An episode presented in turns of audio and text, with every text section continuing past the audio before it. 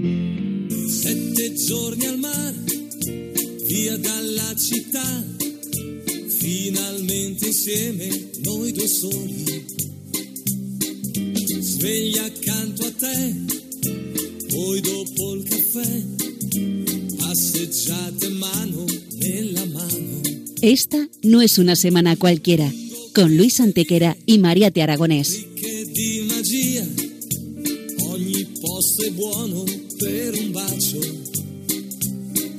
Hola a todos, bienvenidos una vez más al programa Esta no es una semana cualquiera en Radio María, con un servidor de ustedes Luis Antequera. y Mariate Aragonés.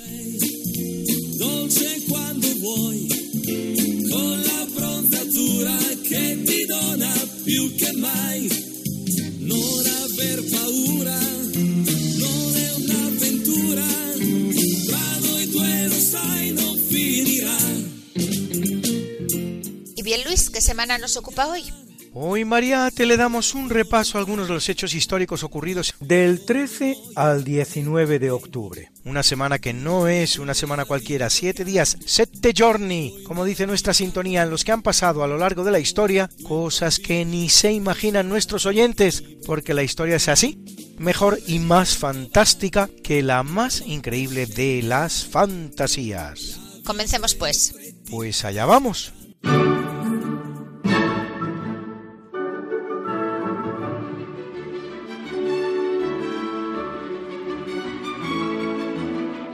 En 690 en China, deponiendo a sus propios hijos Zhongzong y Rizong, la emperatriz madre Wu Zetian asciende al trono imperial chino y se convierte en la única mujer que lo ha ocupado nunca.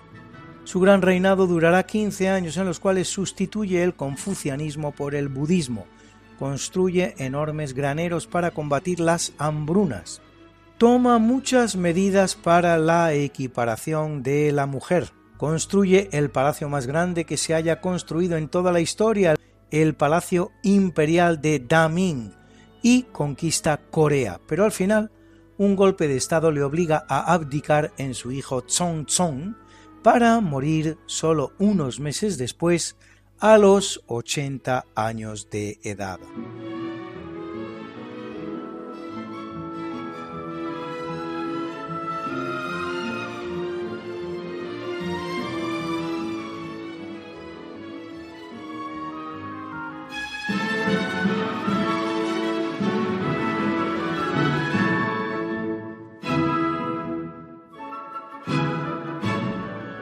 En 912 sube al trono Abderramán III, que 17 años después proclama el califato con capital en Córdoba y se erige a sí mismo en califa.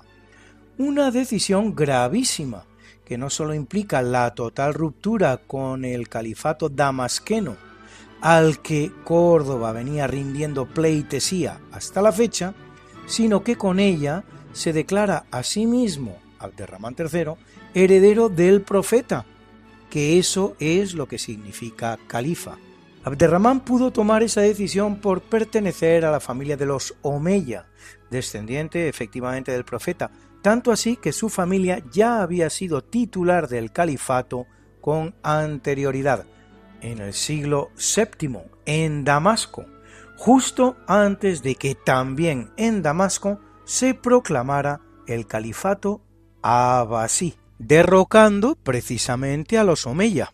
Claro que sí, Luis. Y es que, como sin duda sabes, el primer emir cordobés, Abderramán I, abuelo en siete generaciones de Abderramán III, era justamente el último Omeya y venía huyendo de la persecución de los abásidas, cuando encuentra refugio en Córdoba y allí es entronizado.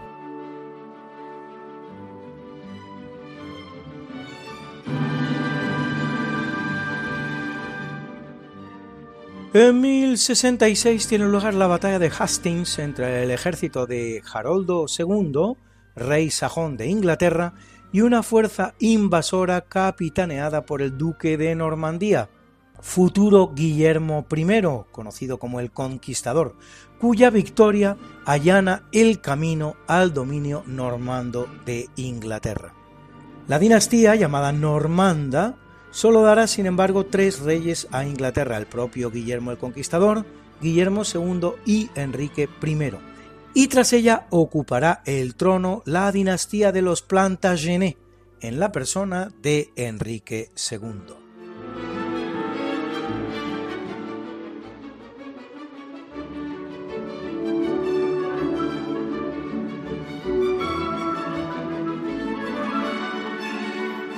En 1469, en Valladolid, sin esperar a recibir el preceptivo consentimiento papal, pues son primos segundos, sus abuelos Enrique III de Castilla y Fernando I de Aragón son hermanos, casan Isabel I, reina de Castilla, y Fernando II, rey de Aragón.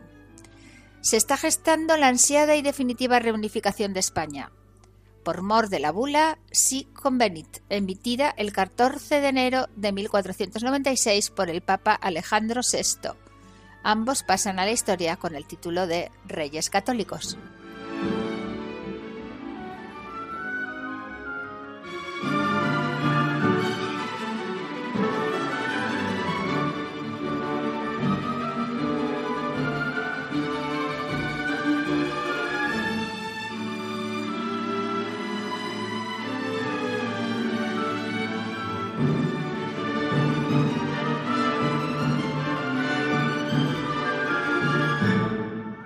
En el capítulo siempre fecundo de la conquista, colonización y evangelización de América por los españoles, que va a permitir a los indígenas americanos el tránsito del neolítico al renacimiento en apenas dos generaciones, un tránsito que a los europeos había costado 7.000 enteros años, en 1522 el rey Carlos I confiere a Hernán Cortés el título de gobernador y capitán general de la Nueva España, uno de los cuatro virreinatos que establece España en América, que en su momento de máximo esplendor llegará a alcanzar los 8 millones de kilómetros cuadrados y abarcaba los dos tercios occidentales de los actuales Estados Unidos, más México, más las cinco actuales repúblicas centroamericanas y las islas del Caribe.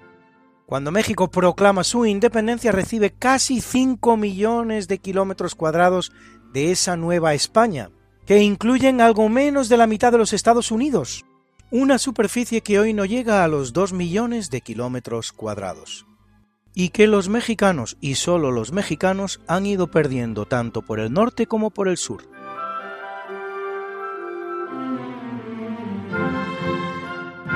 Y sin salir del mismo ámbito geográfico temporal, es también una fecha propicia a los grandes huracanes caribeños, que contrariamente a lo que algunos parecen creer, son muy anteriores al actual cambio climático, que parece ser el responsable de todas las catástrofes que ocurren hoy día en la Tierra, volcanes y terremotos incluidos. Pues tanto en 1768 como en 1780, tienen lugar dos de ellos, el segundo dejando nada menos que 27.000 muertos.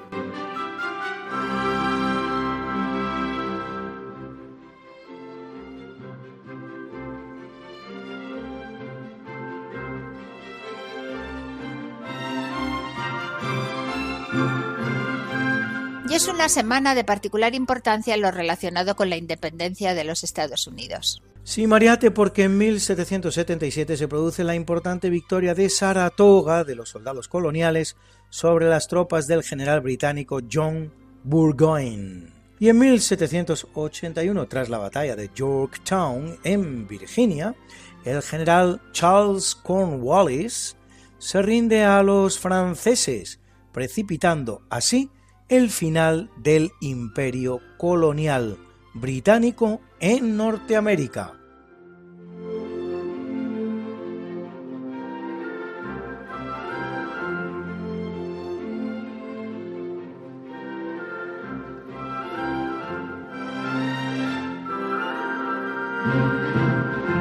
Desde la creación de la primera colonia británica en el continente, Jamestown, en 1607, habrán pasado 174 años.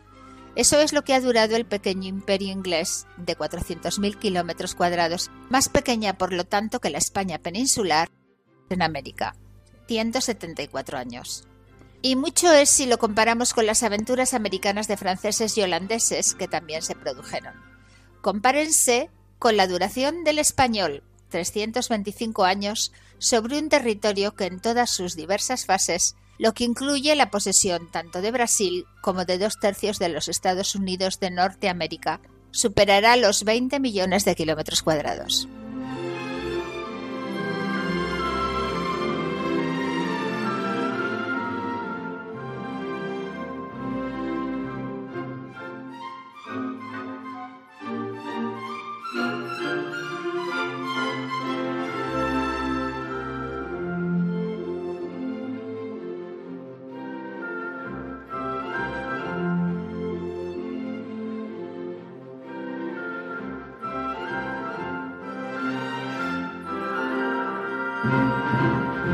En 1815, Napoleón Bonaparte desembarca en la isla de Santa Elena, descubierta en 1502 por el español Juan de Nova, en el medio del Océano Atlántico, uno de los lugares de la Tierra mejor rodeado de agua, a 2.000 kilómetros del continente africano y a casi 4.000 del americano, donde ha sido desterrado por los británicos. Tras la derrota de Waterloo, Napoleón es engañado por los británicos, que le hacen creer que le van a dar asilo político y le invitan a embarcarse en un barco inglés, en el que es tratado con todos los fastos, pero cuando llega a Inglaterra le hacen conocer su verdadero destino, Santa Elena. En Santa Elena, Napoleón escribe sus memorias y enfermará del estómago, muriendo seis años después con 51 años de edad.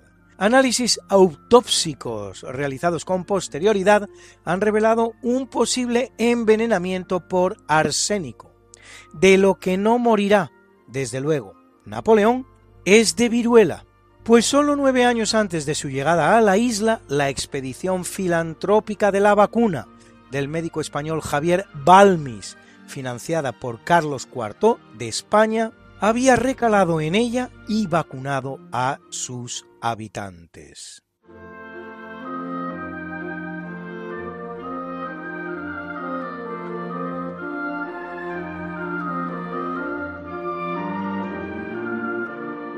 Y en 1843 se produce un gran día en la historia de España, pues después de que en 1785 Carlos III hubiera convertido la bandera roja y gualda de tres listas en el centro la gualda de doble ancho en estandarte de la Marina Real, un real decreto de la reina Isabel II la convierte en la bandera nacional de todos los españoles.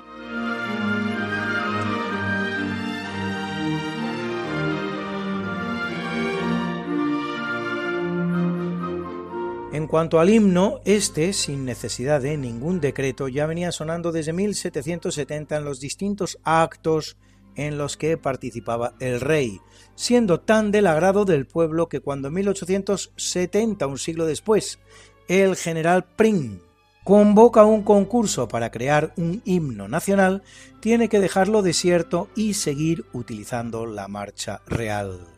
Hoy la polémica que suscita esta es su falta de letra. Una vez más los españoles nos asustamos ante la singularidad, porque no hay nada de malo en que nuestro himno nacional sea el único del mundo sin letra, algo que se debe, entre otras cosas, a una antigüedad que tienen pocos otros himnos. Tanto así que si le pusiéramos letra, sería entre los himnos del mundo el más moderno. Sin letra, como lo es, constituye, sin embargo, uno de los más antiguos.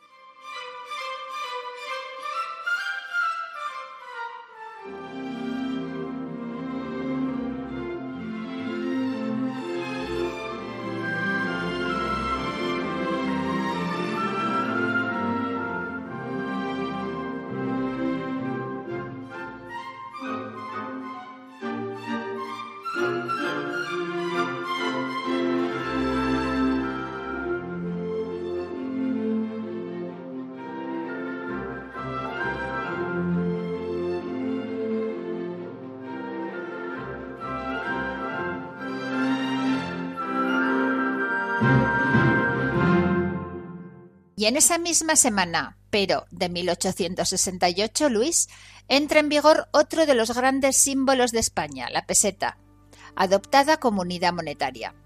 Anteriormente, el término peseta había designado una moneda que valía dos reales. La peseta, palabra catalana que significa piececita, desaparecerá en 2002 con la llegada del euro, habiendo sido por lo tanto la unidad monetaria española durante 134 años.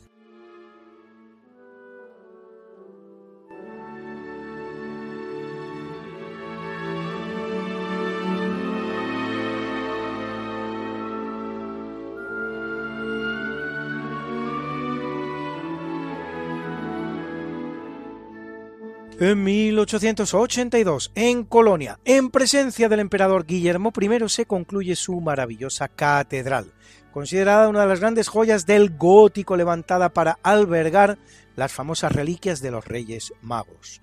Las obras han durado 632 años. Esto es 611 más que las del Escorial. Por lo que en adelante le propongo a usted que dejemos de decir esa tontería suprema de más largo que las obras del Escorial y empecemos a decir, por ejemplo, más largo que las obras de la Catedral de Colonia. Aunque la ciudad de Colonia será completamente destruida en la Segunda Guerra Mundial, la catedral se mantendrá en pie. Eso sí, muy pero que muy castigada.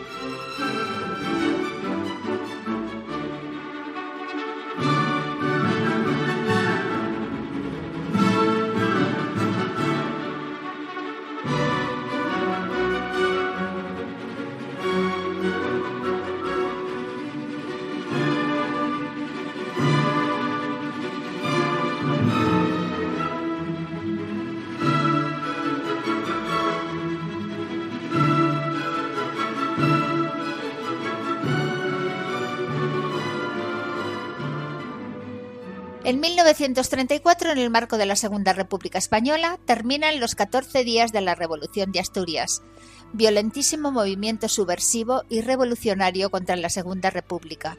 Contra la Segunda República, importa reseñarlo. Una revolución republicana contra la República impulsado por socialistas, comunistas y anarquistas, con un importante protagonismo reconocido luego por él mismo de Indalecio Prieto, máximo líder, como se sabe, del Partido Socialista Obrero Español, que desvía a Asturias un alijo de armas destinado a Portugal.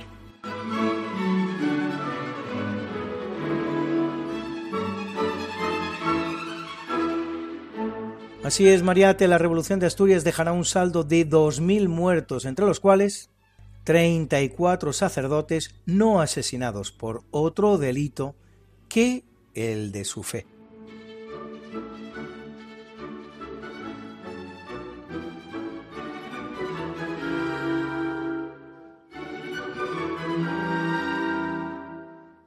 En 1936, dos meses después, por lo tanto de comenzada, llega a Albacete el primer contingente, formado por 500 voluntarios de las llamadas Brigadas Internacionales, con la finalidad de combatir en la Guerra Civil Española.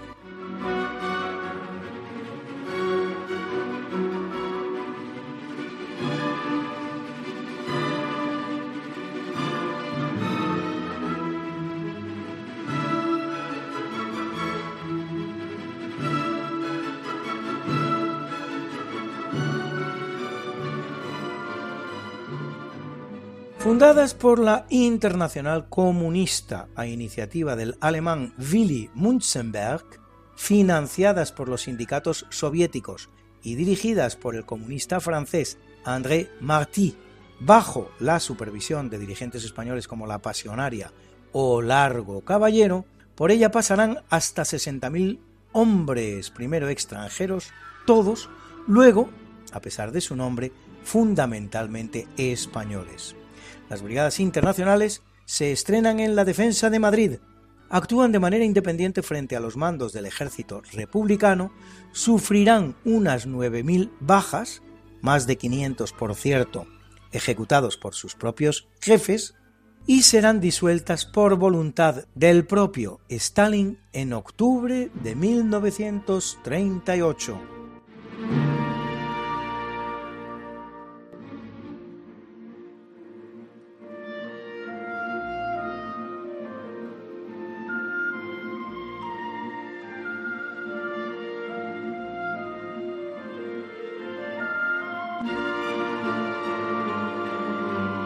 En 1968, durante los Juegos Olímpicos de México, en uno de los momentos más prodigiosos de la historia del deporte, Bob Beamon establece un nuevo récord mundial de 8,90 metros en salto de longitud, superando en nada menos que 55 centímetros el preexistente.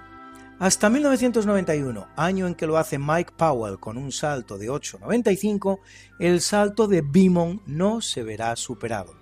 33 años ha sido, por lo tanto, el récord mundial y aún hoy es el segundo salto más largo que ha hecho nunca un ser humano.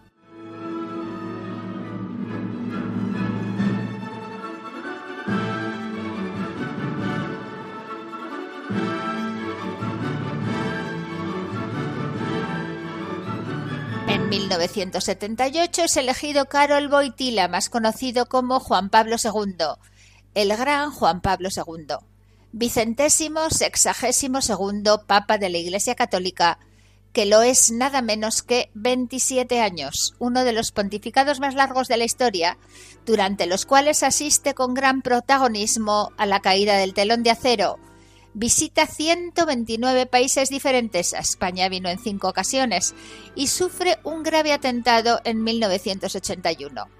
Un papa políglota, capaz de hablar 12 idiomas, además de su polaco natal, entre los cuales naturalmente el español, canonizado por Francisco en 2014.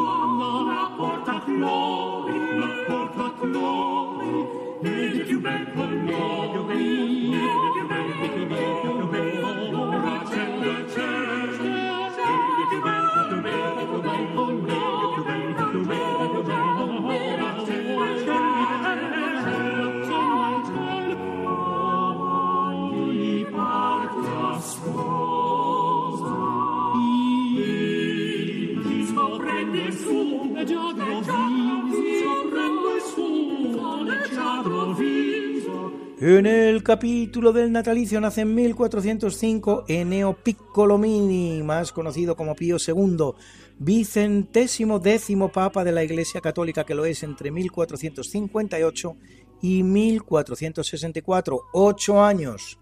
Uno de los más notables humanistas de su tiempo, fundador de la Universidad de Basilea, que, con el auxilio del arquitecto Bernardo Rossellino convierte su ciudad natal, Corsignano, rebautizada para la ocasión como Piensa, en una ciudad ideal de acuerdo con el espíritu renacentista. Pío II propondrá al sultán otomano Mehmed II, conquistador de Constantinopla, aunque sin éxito, su conversión al cristianismo a cambio de reconocerle como sucesor del imperio bizantino. La iniciativa puede parecer extraña y hasta absurda, pero no lo es tanto. El centro imperial de Constantinopla se había dirimido muchas veces por las armas, unas armas que acababan otorgando la legitimidad, y de haberse efectivamente convertido Mehmed II al cristianismo, su legitimidad no habría sido inferior a la de otros muchos emperadores bizantinos. Es más, la ocasión podría incluso haber servido para someter a Roma al díscolo cristianismo oriental que hoy conocemos como ortodoxo.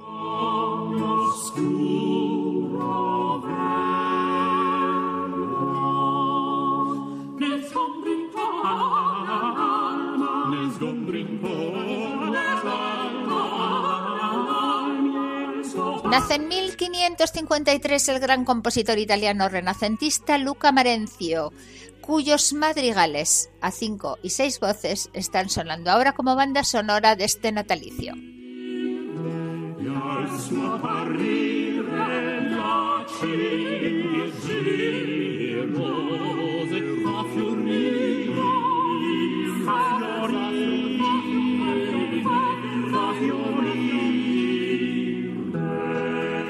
Nace en 1633 Jacobo II de Inglaterra y VII de Escocia, rey desde 1685 hasta su deposición, solo tres años más tarde, en 1688, mediante la llamada Revolución Gloriosa auspiciada por Guillermo de Orange.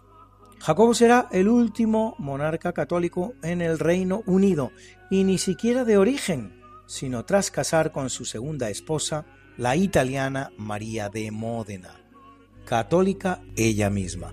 Esta le dará a su hijo Jacobo III, que, de acuerdo con las normas dinásticas vigentes, debería haber sido rey de Inglaterra, pero el Parlamento inglés hará pasar por el trono preferentemente a sus hermanas Ana y María, las dos protestantes, muertas las dos sin sucesión, tras lo cual se buscará una nueva dinastía para ocupar el trono, sin otra condición que la de ser protestante, dinastía que se halla en los Hanover o Hannover en alemán, cuyos derechos pasan por delante del de unos 50 pretendientes, con mayor legitimidad, pero todos ellos católicos.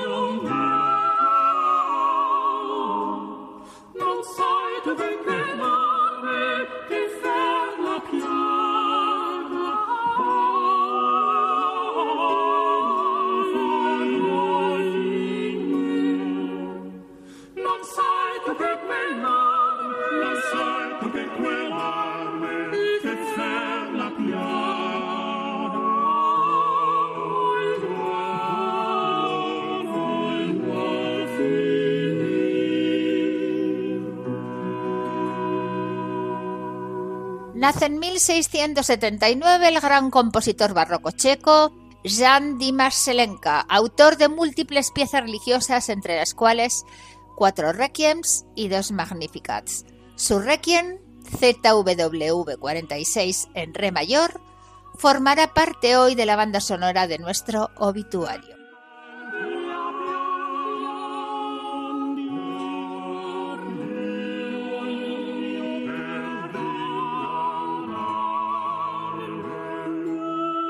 Nace en 1869 Francisco Largo Caballero, político, sindicalista y presidente del gobierno español durante la Segunda República entre 1936 y 1937, primer año de la Guerra Civil, del Partido Socialista Obrero Español, conocido como el Lenin español por sus veleidades comunistas y prosoviéticas, y eso que previamente había colaborado de manera activa con la dictadura de Primo, es tristemente recordado por el envío del 60% de las reservas del Banco de España hasta 510 toneladas de oro, el conocido como oro de Moscú, a Rusia, donde al recibirlas Stalin declarará, este oro volverán a verlo los españoles cuando yo me vea las orejas con mis propios ojos.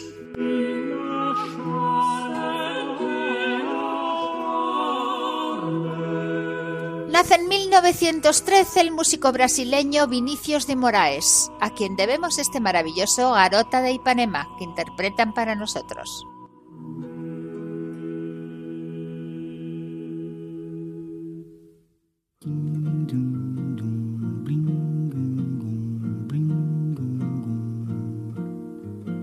Olha que coisa mais linda, mais cheia de graça, menina que vem e que passa, num doce balanço caminho do mar. Moça do corpo dourado do sol de Ipanema, o seu balançado é mais que um poema, é a coisa mais linda que eu já vi passar. Ah, porque estou tão sozinho?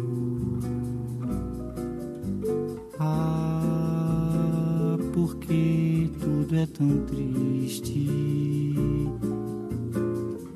A beleza que existe, a beleza que não é só minha, que também passa sozinha.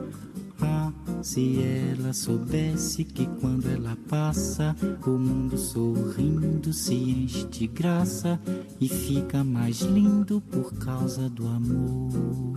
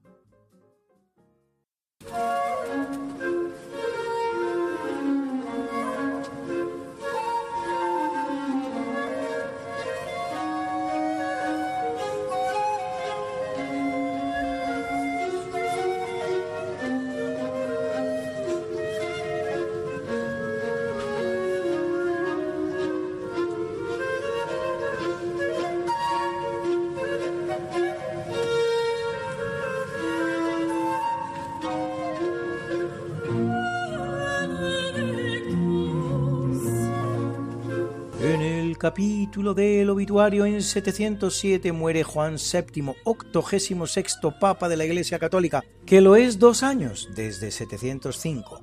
Reconocerá los decretos del llamado Concilio Quinisexto o Concilio Trulano, así llamado por celebrarse bajo una cúpula de Trulla, cúpula en griego, en Constantinopla, un concilio que el Papa Sergio I se había negado a ratificar por no haber participado en él, pues solo contó con la asistencia de obispos orientales.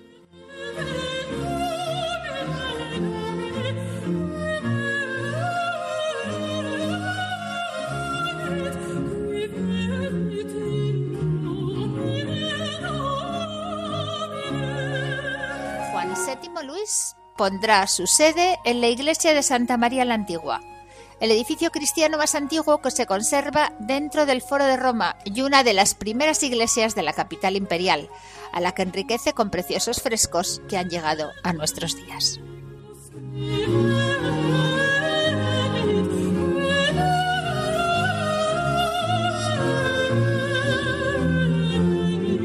Y es día en el que lamentamos la muerte de dos grandes reinas españolas. La primera es Toda Aznárez, muerta en 958, la famosa reina Toda de Navarra, en cuanto esposa de Sancho Garcés I de Pamplona, hija de Oneca Fortúnez, que, casada dos veces, una de ellas con el padre de Toda y otra con el emir Abdullah de Córdoba, era abuela de Abderramán III, el emir omeya que proclama el califato de Córdoba, lo que convierte a nuestra Toda en tía de Abderramán III. Precisamente gracias a la ayuda de este, conseguirá Toda dos cosas importantes. Primero, coronar rey de Navarra a su hijo García Sánchez I de Pamplona. Y segundo, que su nieto, Sancho el Craso de León, que según las crónicas llegó a pesar 240 kilos, reciba en Córdoba del médico judío Hasdai Ben Saprut una dieta de 40 días a base de infusiones y con la boca cosida, que le hace perder hasta 120 kilos y le permite, una vez más con la ayuda de Abderramán III, recuperar el trono leonés que había perdido precisamente a causa de su grosor. La segunda gran reina es Petronila, reina titular de Aragón en cuanto hija única de Ramiro II y condesa de Barcelona por su matrimonio con Ramón Berenguer IV, conde de Barcelona, matrimonio por el cual el condado de Barcelona se vincula definitivamente a la corona de Aragón. El hijo de ambos será Alfonso II, rey por lo tanto de Aragón y conde de Barcelona. Al enviudar se retirará a un convento donde morirá con fama de santidad.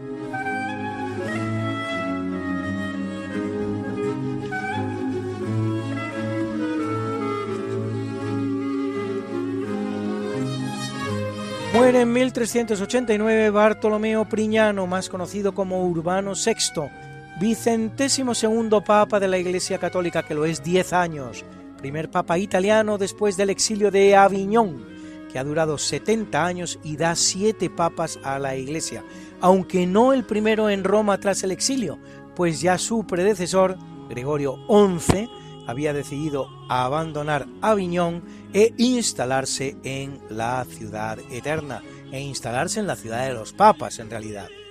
Su elección es especialmente recordada, pues sin tiempo ni para tomar una decisión, el pueblo de Roma, temeroso de que volviera a salir elegido un francés, rodeará la sede del cónclave gritando Romano lo volemos, Romano lo volemos, Romano lo queremos. Y al no haber en el cónclave ningún obispo romano, se tomará la decisión de elegir al menos un italiano, llamando al obispo de Nápoles, Priñano, que ni siquiera participaba en el cónclave.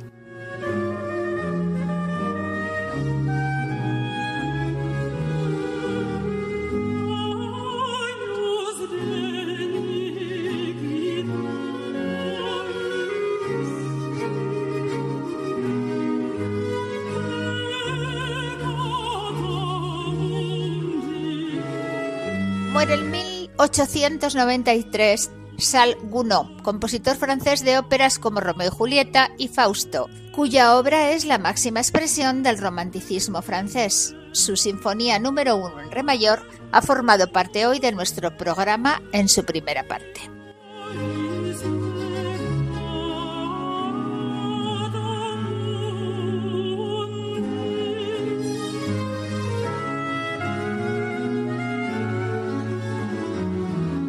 Y ahora dos fusilamientos absolutamente singulares con desenlaces inesperados. Ya lo van a ver ustedes, porque en 1841 lo es Diego de León, militar español, virrey de Navarra, que llegó a ser fusilado tras protagonizar un pronunciamiento de signo liberal moderado contra el entonces regente Baldomero Espartero, liberal progresista.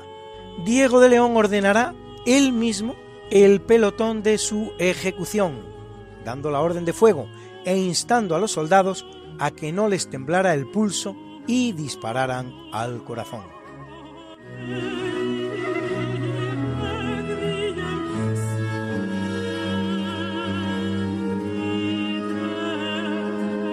Y en 1917 la que es fusilada es Margarete Zelle, más conocida como Mata Hari, Sol en el idioma malayo, exótica bailarina y espía holandesa que durante la Primera Guerra Mundial pasaba información confidencial a las potencias de la Triple Alianza, Alemania, Austria y Turquía, obtenida gracias a sus habilidades y talentos tanto artísticos como amatorios. Se dice que ante el paredón lanzó un beso a los doce soldados franceses que la fusilarían poco después.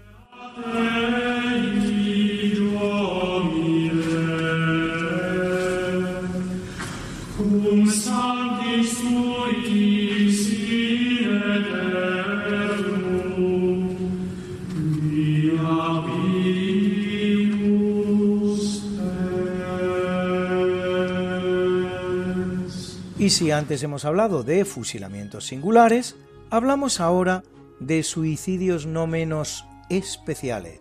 Sí, Luis, porque en 1944 el mariscal de campo alemán Erwin Rommel, llamado el zorro del desierto, héroe alemán de la Primera y de la Segunda Guerra Mundial, pone fin a su vida ingiriendo un veneno a raíz del descubrimiento de su participación en el atentado realizado por el coronel Klaus von Stauffenberg contra Adolf Hitler.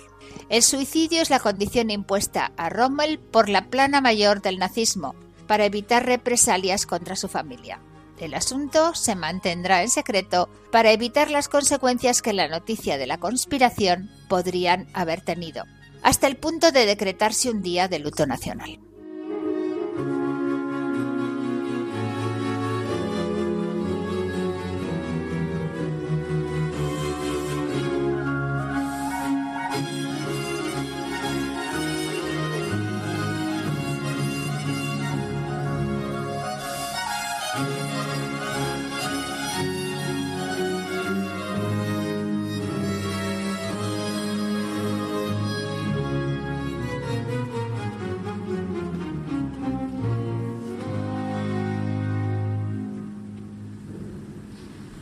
En 1946, Mariate, en Nuremberg, dos horas antes de su ejecución, se suicida ingiriendo una cápsula de cianuro Hermann Göring, mano derecha de Adolf Hitler, Reichsmarschall des Großdeutsche Reiches, mariscal del Gran Reich alemán. Se ignora cómo pudo hacerse el mandatario nazi con el veneno, aunque todo apunta a que lo habría recuperado de sus propiedades confiscadas su vigilante, el teniente estadounidense Jack G. Willis, quien se lo habría retornado a cambio de su reloj de oro.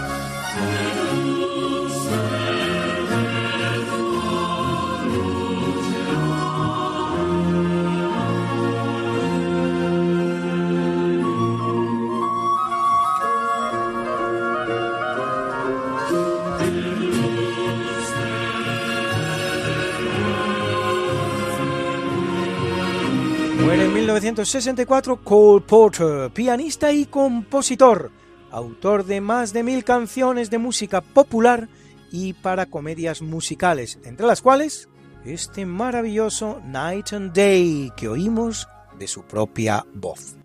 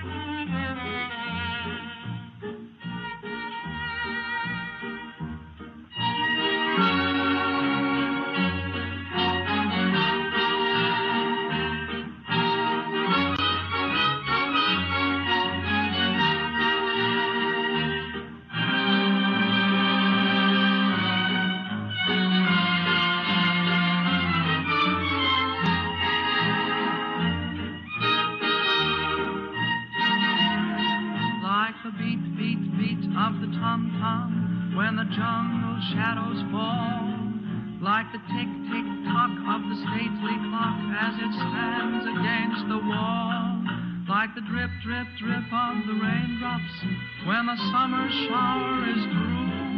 So a voice within me keeps repeating you, you, you, night and day.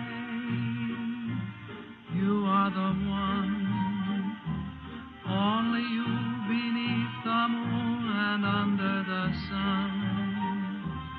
Whether near to me or far, it's no matter,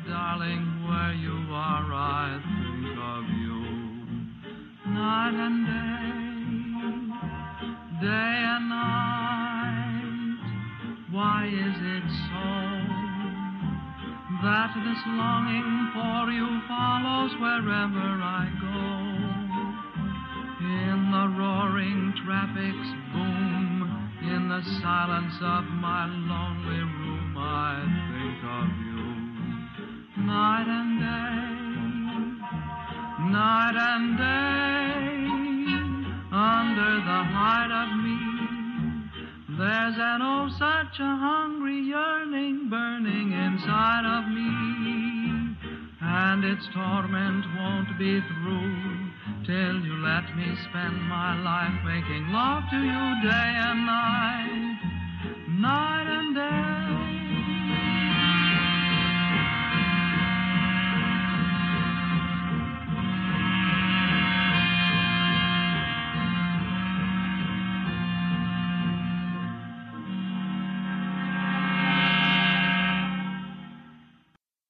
Y ahora un ratito con Alberto Hernández, que nos habla hoy de un personaje muy especial de la historia de España, una gran mujer como tantas otras. Todo aquel que escribe su autobiografía tiende a falsificarla. Esto es lo que le ha pasado a Napoleón, a Churchill, etc. Hoy vamos a hablaros de la monja Alférez. Esta hay cuatro hechos documentados en su vida, que son que estuvo en un convento hasta que estaba a punto de profesar, que fue alférez y que se entrevistó con Felipe IV y con el Papa Urbano VII. Todo lo demás es escrito por ella. Nació en un pueblo de Vizcaya, en- ingresó en un convento. Cuando iba a profesar, eh, pues tuvo una trifulca con una compañera y abandonó el convento, se disfrazó de hombre y ya nunca más volvería a ponerse ropa de mujer hasta que volvió otra vez al convento. Eh, vagó por los campos de Castilla, Valladolid, Burgos y decidió embarcarse a América. Se fue a Cádiz y ahí se empleó como grumete en un barco que iba hacia las Américas. Efectivamente, llegó a América, robó 500 pesos a su capitán y se estableció por allí bajo un compañero suyo de Vizcaya, también vizcaíno. Estuvo bien, empezó a hacer negocios, pero este señor, el comerciante, la sorprendió un día con las manos debajo de la falda de su sobrina, con lo cual la despidió. Y entonces esta señora siguió su periplo por América, pues yendo de una picardía a otra. Harta de esta vida, se alistó en el ejército y se fue a combatir, a a Chile contra los araucanos. Allí destacó por sus hechos militares. La anécdota más brillante de ella es que rescató unas banderas que habían capturado los indios y esto le, valió el ascenso a alférez. En otra ocasión, estando en la batalla de Valdivia, eh, muerto su capitán, ella asumió el mando de la compañía, tuvo un gran éxito y bueno, le iban a ascender a capitán, pero no lo hicieron porque los subordinados se quejaron de la extrema crueldad con la que trataba a los indios. Efectivamente, ella en reacción a este hecho pues se volvió más cruel todavía. Era pendenciera, jugadora, todo lo que podría entonces típico de los soldados de aquella época. Tuvo muchas pendencias, en una de ellas mató a su hermano Miguel, cruzó los Andes porque había matado al auditor general y allí en los Andes se encontró en la ciudad de Tucumán, enamoró a dos mujeres con las que se iba a casar pero lógicamente no puede hacerlo. Así que otra vez volvió a huir. Llegó a Lima, tuvo pendencias, mató a un par de contrincantes, otro la hirió a gravemente y la iban a operar, pero el cirujano dijo que no la operaba hasta que no se confesase antes, que era preferible salvar el alma al cuerpo. Con lo cual se confesó y ya dijo toda la verdad, que era mujer. Con lo cual, mm, una vez curada y restablecida, el obispo se interesó por su caso, mandó un par de matronas y descubrió que efectivamente era mujer y estaba virgen. Con lo cual el obispo se encariñó con ella y la tomó bajo tu tutela. La metió en un convento y bueno, a la muerte del obispo de Lima, pues ella volvió a España, envió un memorándum a Felipe IV pidiéndole una pensión vitalicia, que es donde sabemos toda su, historia, que ya digo mucho es fantasía. Después de allí se fue a Roma, visitó al Papa Urbano VII, le pidió licencia para vestir de hombre y se la concedieron y con esto volvió a América y allí ya desaparece su historia. Pues nada, esto es todo y buenas noches. Sette giorni al mar, via dalla città, finalmente insieme noi due soli. Y llegados a este punto de nuestro programa, en los estertores del mismo, después de casi una entera horita contando diversos episodios históricos, no nos queda sino hacer lo de siempre, que es presentar la mucha, buena y variada música que nos ha acompañado hoy. Y en primer lugar, la Sinfonía número 1 en Re mayor de Charles Gounod. Interpretó la Sinfonía Finlandia Jyväskylä dirigida por Patrick Galois. En el natalicio nos han acompañado los madrigales a cinco y seis voces de Luca Marenzio. Interpretaba el concierto vocale que dirigía René Jacobs. Era la soprano Barbara Schlick. Era la contralto René Jacobs. Marius van Altena y Guy de May eran los tenores y Harry van der Kamp el bajo. Y en el obituario hemos escuchado el Requiem ZWV46 de Jan Dismas Selenka, que interpretó para nosotros el Collegium 1704 que dirigía Václav Lux. Hemos escuchado también dos preciosas canciones, Garota de Ipanema de Vinícius de Moraes que interpretaba João Gilberto y Astrud Weinert, acompañados por el saxo mágico de Stan Getz. Y también la canción Night and Day, Noche y Día, de Cole Porter, que hemos escuchado en la propia voz de Cole Porter.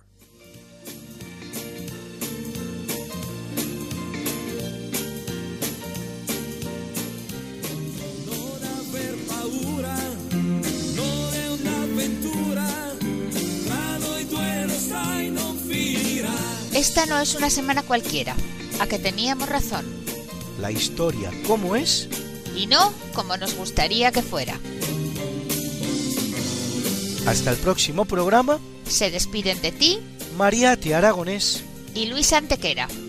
Pero yo te veo muy pronto en el programa de Javier Ángel Ramírez, Diálogos con la Ciencia, el jueves a las 12 de la noche, o lo que es lo mismo, el viernes a las 0 horas, con nuevos episodios de nuestra apasionante historia. No te lo pierdas. Les hemos ofrecido en Radio María Esta no es una semana cualquiera, con Luis Antequera y Mariate Aragonés.